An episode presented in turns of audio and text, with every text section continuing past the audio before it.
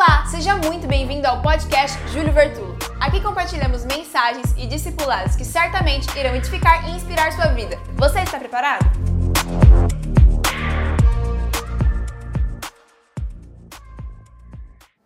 Glória a Deus! Aleluia! Quantos últimos irmãos estão trazendo? Estenda as mãos aqui para frente. Deus abençoe, prospere, multiplique, acrescente sempre. Vamos aplaudir o Senhor por essa hora tão bendita e tão especial. Glória a Deus. Acredito que hoje seja um dia que Deus quer falar conosco sobre nossas entregas. Por isso eu quero convidar você a abrir sua Bíblia no primeiro livro do profeta Samuel, no capítulo de número 1. Primeiro livro do profeta Samuel, no capítulo de número 1, eu queria fazer uma abordagem diferente com vocês. Muito provavelmente os mais experientes na fé, quando eu disse Samuel capítulo de número 1, é, logo já pensou o milagre de Ana, não é isso? O milagre de Ana. E é verdade. Samuel capítulo de número 1 conta o milagre de Ana. Mas eu gostaria de falar sobre o processo de Eucana. Já para adiantar e sem entender onde a gente vai chegar, segura na mão de alguém e diga assim: Ana recebeu uma resposta. Eucana sustentou um ambiente. A gente foca demais na resposta e ignora quem sustenta o ambiente. A gente foca demais no milagre porque a gente gosta do espetáculo do milagre. O milagre é um espetáculo, mas eu pergunto: e aquelas pessoas que sustentam ambientes por anos? E aquelas pessoas que sustentam o ambiente até que o milagre chega? O milagre se confirma na oração de Ana, mas é na atitude de Eucana que aquela casa segue sustentada, porque ele tinha uma mulher barraqueira e uma mulher depressiva, e ele no meio equilibra as duas. Você, meu irmão, não está dando conta de uma.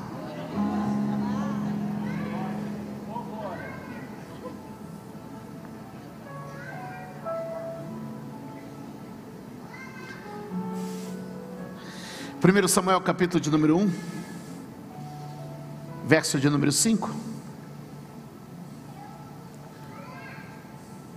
Melhor, melhor, vamos ler do 4 ao 8. Vamos ler do 4 ao 8 e depois eu só vou destrinchando. Melhor. No dia em que Eucana oferecia sacrifícios, dava porções à sua mulher Penina e a todos os filhos e filhas dela. Mas a Ana dava uma porção dupla, porque a amava apesar de o Senhor tê-la deixada estéril. Porque o Senhor tinha deixado estéril. Sua rival provocava continuamente a fim de irritá-la. Isso acontecia ano após ano, sempre que Ana subia à casa do Senhor. Sua rival a provocava e ela chorava e não comia. 8. Eucana, seu marido, lhe perguntava: Ana, por que você está chorando? Por que não come? Por que está triste? Será que eu não sou melhor para você do que dez filhos? Olhe para mim. Esse homem pouco falado, porque é o milagre de Ana que aparece. É um homem que sustenta o ambiente espiritual da sua casa até que o milagre aconteça. A jornada até o milagre é desafiadora. Existem famílias que experimentaram o milagre da cura do câncer. E a gente celebra o momento de oração, a campanha de oração, a imposição de mãos, aquele diagnóstico que trouxe a cura do câncer. Existem famílias que experimentaram o poder do Senhor para quebrar a presença dos vícios, a crise da dívida, e a gente celebra o momento do milagre, mas aquela família só chegou ali porque alguém sustentou a família até que o milagre acontecesse. Quem aqui está na espera de um milagre? Aqui está na espera de um milagre? Eu oro para que esse milagre se cumpra o quanto antes.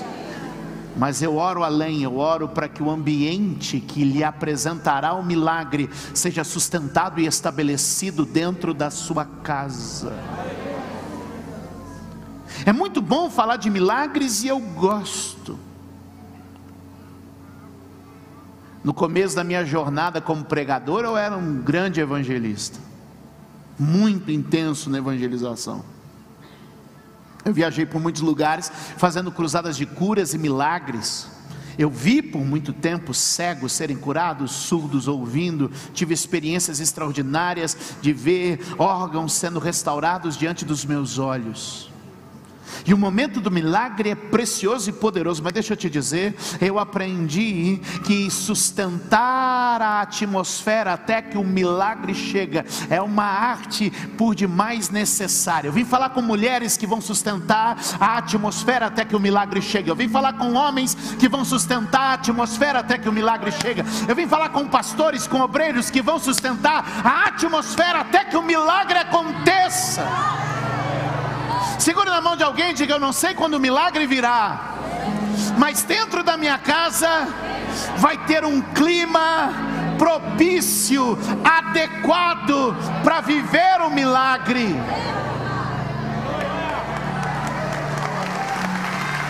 Alguém pode dar glória a Deus aqui?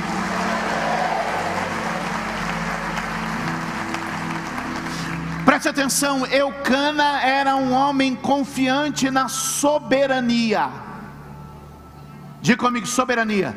soberania. Pessoal do YouTube, escreve aqui nos comentários: soberania. Um homem confiante na soberania de Deus. Sabe onde eu vejo a confiança na soberania? Quando ele diz o seguinte: Deus a deixou estéril. Ele está dizendo: nada escapa do controle. E se assim é, é porque ele permitiu. Irmão, você pode falar comigo: será que não era uma questão genética? Será que não era uma questão médica? Será que não era uma questão diabólica? Ele não tinha como fazer exames, ele não tinha como diagnosticar, mas ele tinha uma afirmação: ainda que ele não tivesse a visão de nada, ele tinha uma afirmação: Deus está no controle.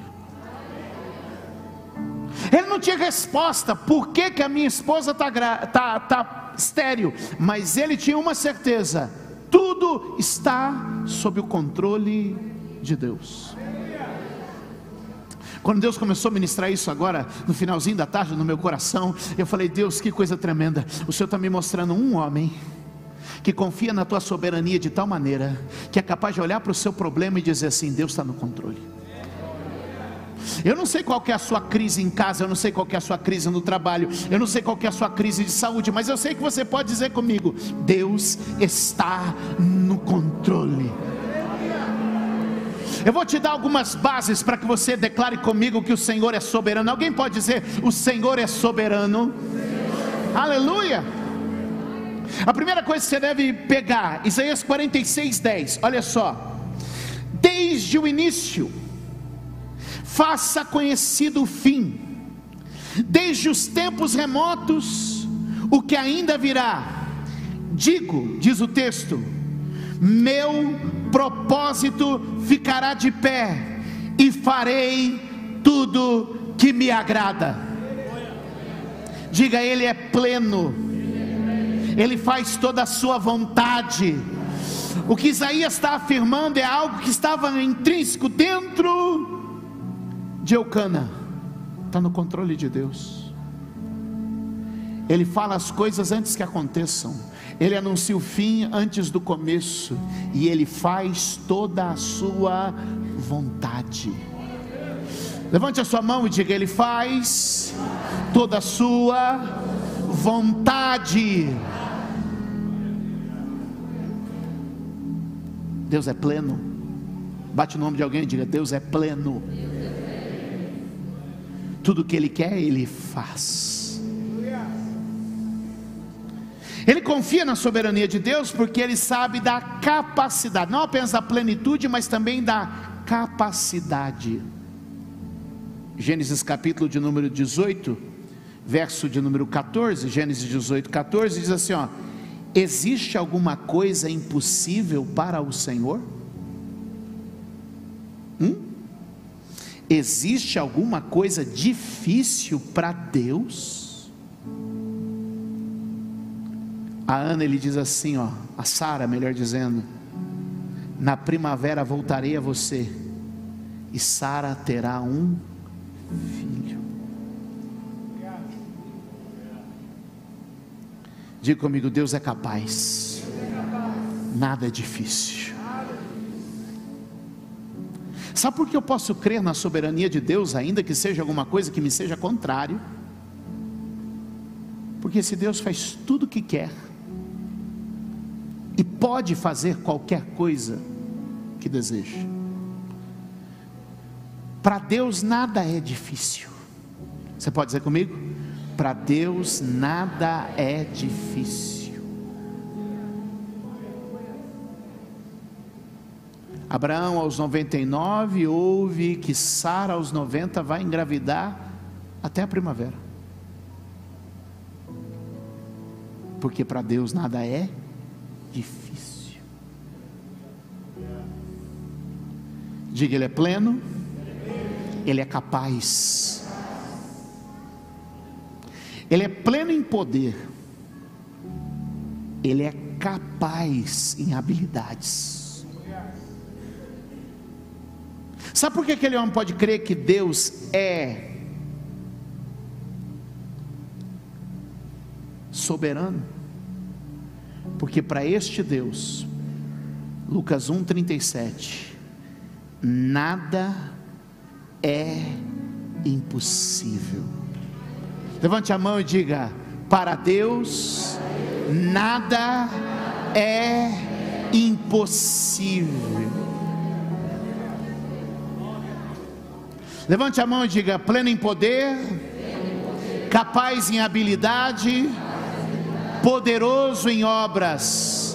Diga comigo: pleno, capaz e poderoso. De novo, levante a mão e diga: pleno, capaz e poderoso. Quantos podem dar um aplauso ao Senhor? Não havia crise na mente de Eucana, tudo está no controle de Deus.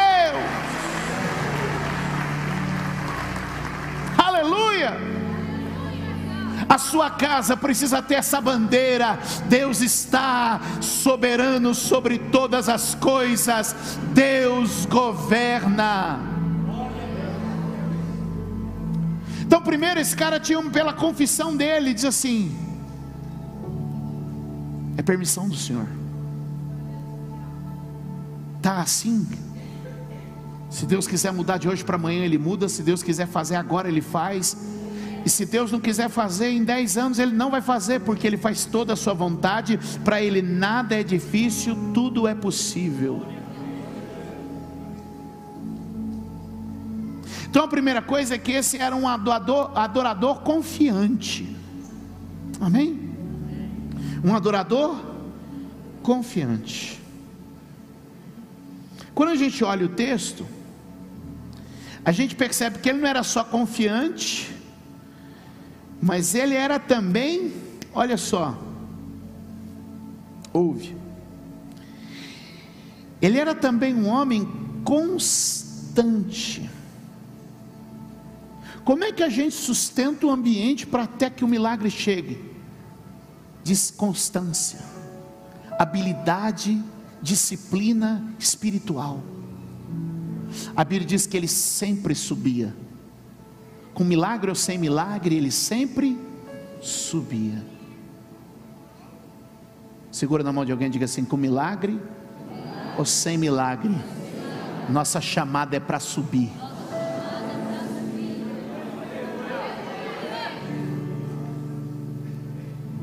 Fácil ou difícil, nossa chamada é para subir.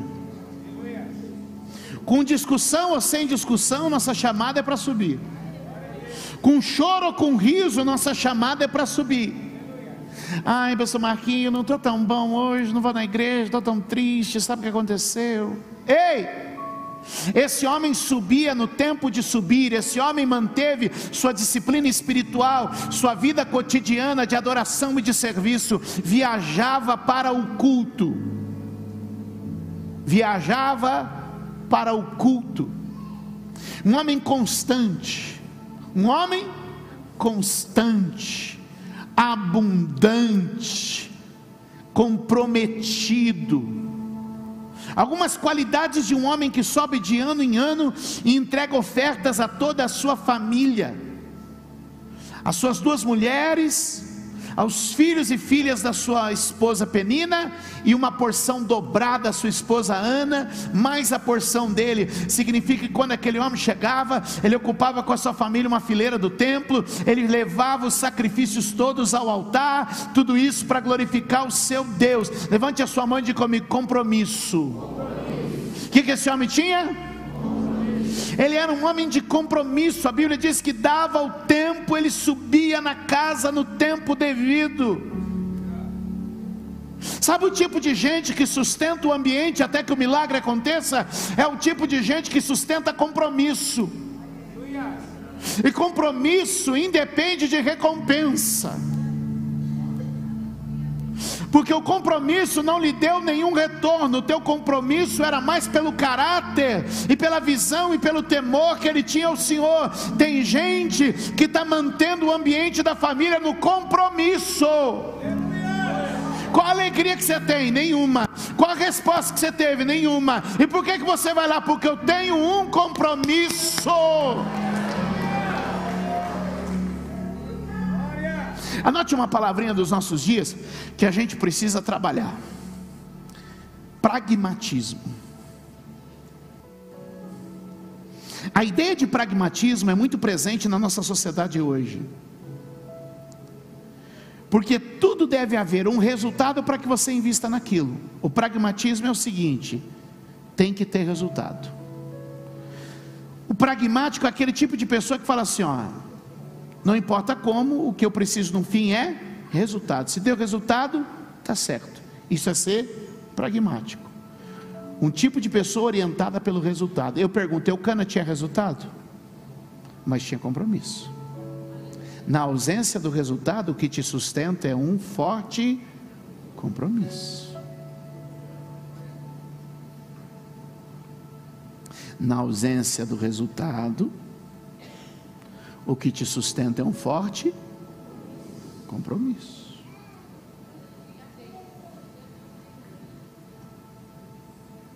Nós precisamos de homens e mulheres orientados por compromisso. Eu sei que o pragmatismo tomou conta dos canais de TV e rádio evangélica que querem dizer para nós: olha, o resultado está aqui, olha, o resultado está aqui, olha, o resultado está aqui. E a gente criou uma geração que só se move pelo resultado. Sim ou não? E aí ele está nessa igreja hoje. Aí se amanhã ali na esquina abrir uma outra igreja, onde o pastor filma uns resultados mais da hora, ele fala assim: que isso, estou deixando aqui. E por causa disso tem gente que já tem mais óleo na cabeça do que o pré-sal, de tanto óleo que recebeu aqui, aqui, aqui, aqui, ali. Porque está buscando resultado e não está vivendo compromisso. É o ambiente do compromisso que prepara a atmosfera para o resultado. Aqui não tem nenhum pastor amargo, não. Eu estou muito bem, meu ministério está muito bem, pastor Marquinhos está muito bem, pastor Helene ali está muito bem, tá, todo mundo aqui está muito bem. O que nós estamos dizendo é que eu não quero você orientado por resultado, eu quero você pautado por compromisso, porque é na pauta do compromisso que o testemunho verdadeiro aparece, é na pautado pelo compromisso que o mundo vê o povo rendido entregue a Ele. Você pensou que vinha para uma palestra de motivação, te enganaram.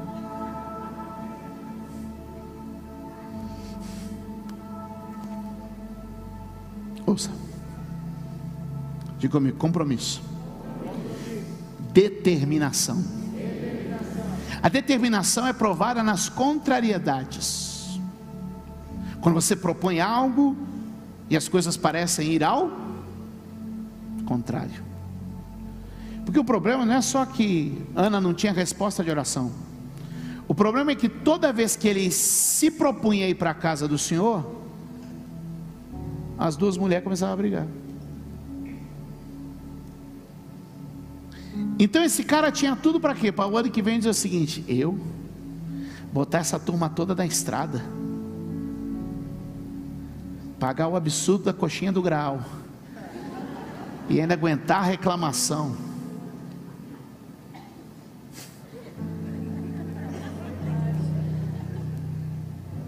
Diga comigo. Determinação. Diga comigo, sustenta o ambiente.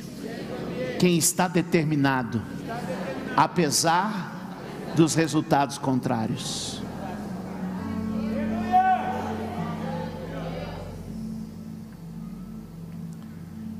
Diga comigo, generosidade.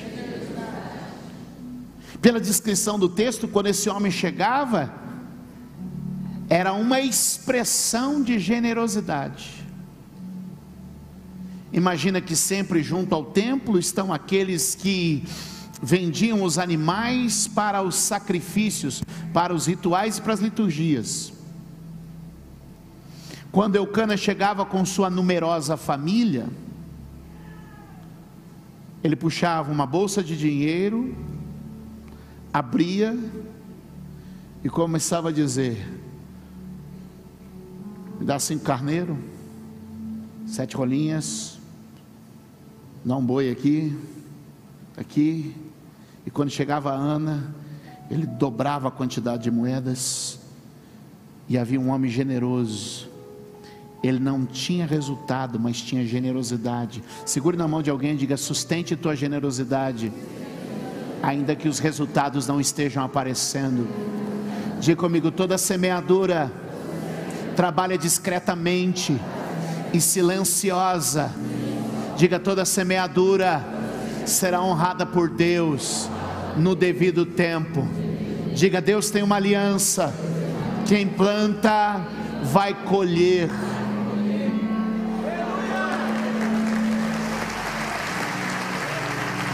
Gálatas capítulo 6 diz: tudo aquilo que o homem planta, ele colhe de Deus, ninguém vai zombar.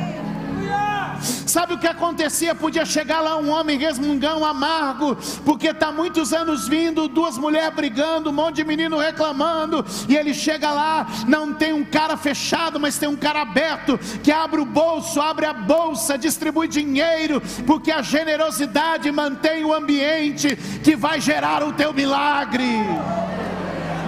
Levante a mão e diga: generosidade é a nossa natureza nós temos isso como declaração na nossa parede, está escrito: generosidade é a nossa natureza. Eu repreendo o espírito da avareza, eu repreendo o espírito da miséria, eu repreendo a mente da canha, eu declaro gente de mentalidade generosa e abundante.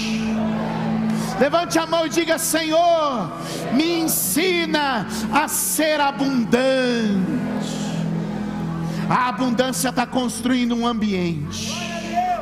Ou alguém pode gritar: a abundância está construindo um ambiente.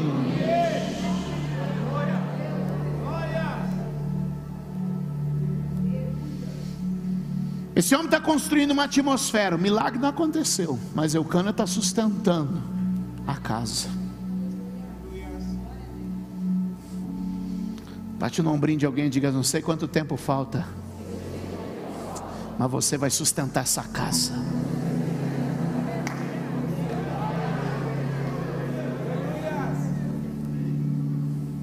Nesse processo de sustento,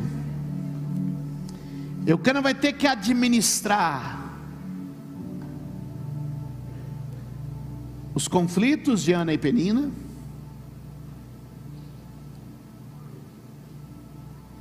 as crises de choro de Ana,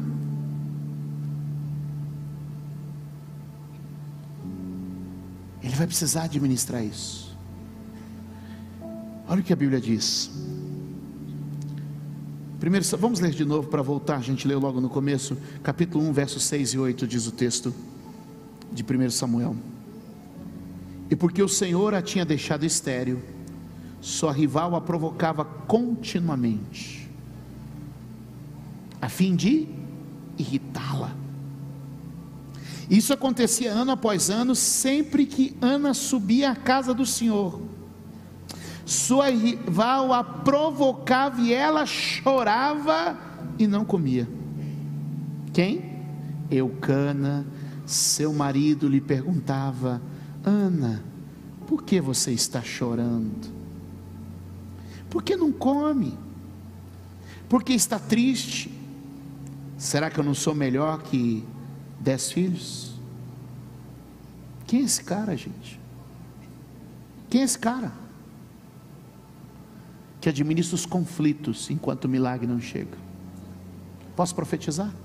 Sabedoria do céu para administrar conflitos enquanto o milagre não chega.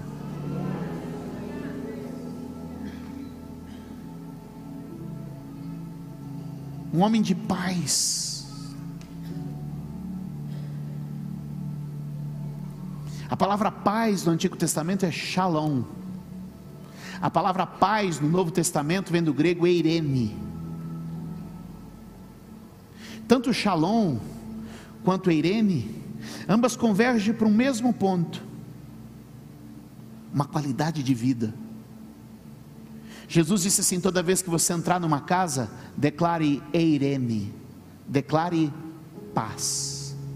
Que tipo de paz a Irene representa? É tudo que é de bom, tudo que é de melhor, tudo que é de virtuoso se cumpra nessa casa. O que, que ele está dizendo? Tudo que é de bom, tudo que é de melhor, tudo que é de virtuoso se cumpra nesta casa.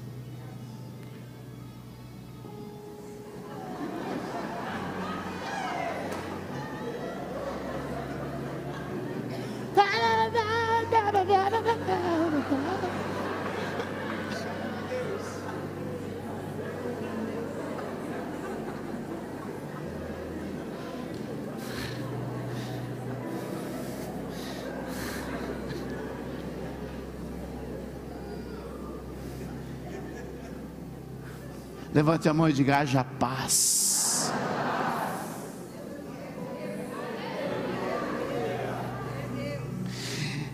Esse homem estava profetizando paz no meio de um conflito.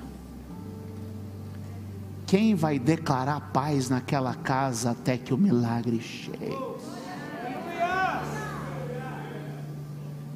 Quem vai declarar paz até que a cura venha?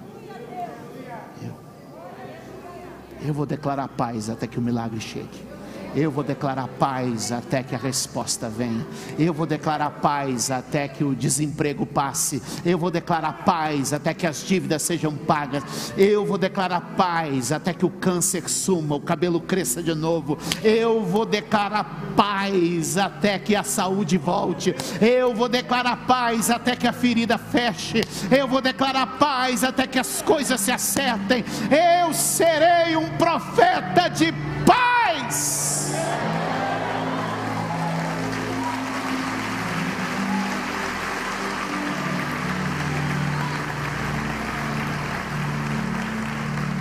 Levante a mão direita e diga assim: Bem-aventurados os pacificadores, pois serão chamados filhos de Deus.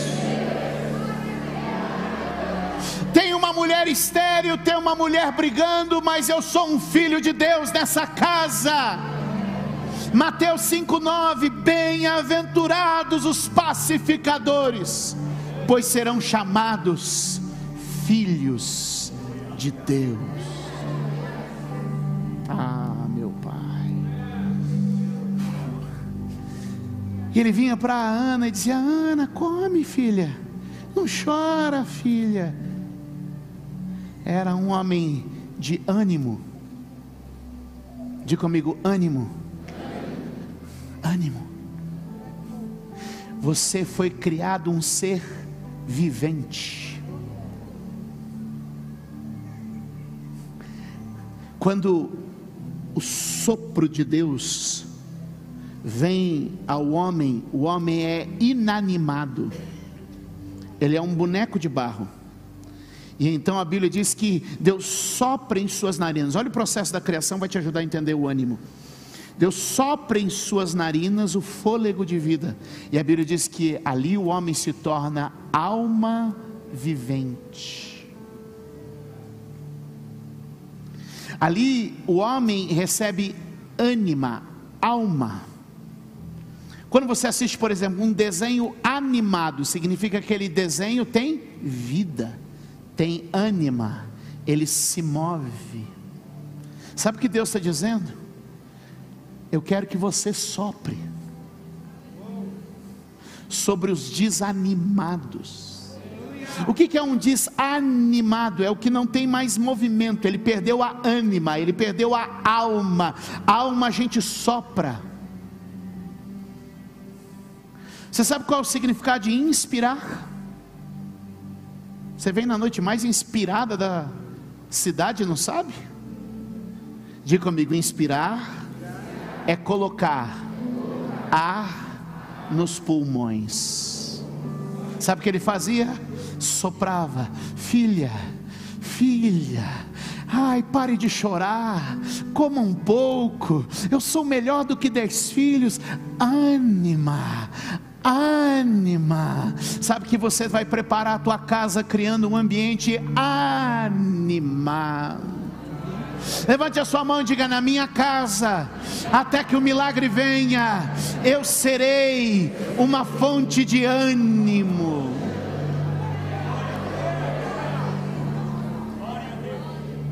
Como é que a gente consegue ser uma fonte de ânimo e manter saúde espiritual dentro de casa? Esse homem me mostra um caminho. Ele, ele ouvia, entendia e orientava. Repete comigo: ouvir, ouvir entender, entender, e orientar.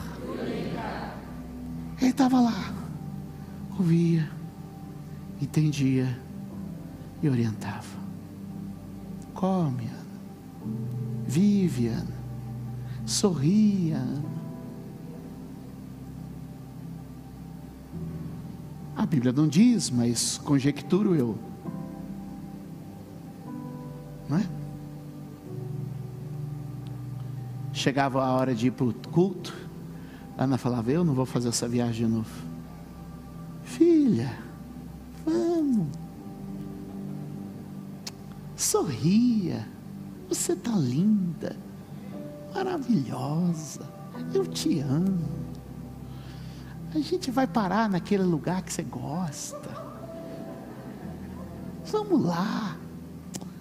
Ai, foi tão triste o ano passado. Eu sei, mas esse ano vai ser melhor. Vamos lá. Ânima. Ânima. Seja você a fonte da ânima, do ânimo, da alegria, da paz, da leveza. E de alguma maneira ele conseguia todo ano levar a Ana para aquele perrengue. E ela ia. Mas a Bíblia diz que houve um ano. Eu já vou terminar. Amém? Eu adoro quando vocês fazem isso. Soa tão falso.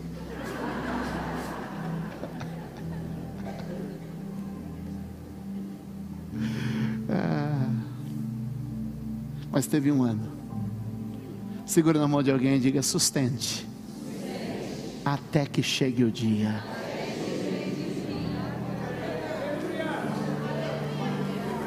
Sustente até que chegue o dia. Irmãos, de forma bem objetiva, eu só vou passar pela Ana. Hoje não é o dia dela, hoje é o dia do Eucana. Mas todo o ambiente que Eucana proporcionou e sustentou ao longo dos anos levou para isso. Levou para onde? Levou para uma mulher que não tinha vontade de comer, mas o verso de número 9 diz que ela comeu. Então ela estava fazendo alguma coisa que ela não queria, mas alguém estava motivando ela. Levou uma mulher que correspondeu a uma motivação. Come, Ana, e ela comeu. E a Bíblia diz que ela então vai orar. De alguma maneira, o ambiente que ela viveu motivou ela a voltar mais uma vez para orar mais uma vez, e ela foi orar, orar meio sem vontade, talvez, orar meio sem querer, talvez. Charles Spurgeon, o príncipe dos, dos pregadores, ele disse o seguinte: ore até que você comece a orar. Isso é um segredo. Pastor, como é que é a vida de oração? Os irmãos da intercessão, ore até que você comece a orar. Porque quando você começa a falar na oração, você não está orando ainda. Mas se você insiste e continua falando, insiste e continua falando, daqui a pouco você vai orando e você de fato começa a orar. Em outras palavras, o que ele quer dizer assim: vai falando até que a oração comece a fluir, vai falando até que a oração comece a acontecer. Diga comigo, orar até começar a orar. Ore até que você comece a orar. Pastor, estou orando, estou sentindo nada. Continue orando. Pastor, estou orando, não está movendo nada. Continue orando. Ore até que você comece a orar. E de repente ela começou a orar e a oração começou a fazer sentido. Não fazia barulho por fora, mas queimava por dentro. E quem não faz, começou a chamar a atenção.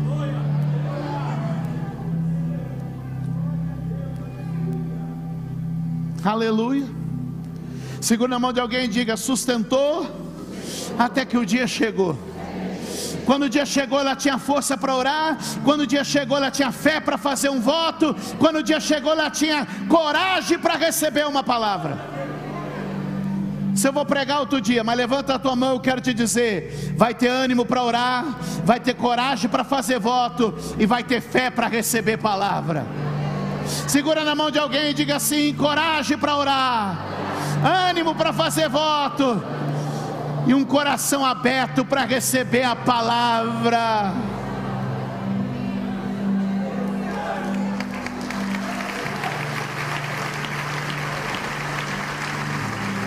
Fica de pé, fica de pé, fica de pé.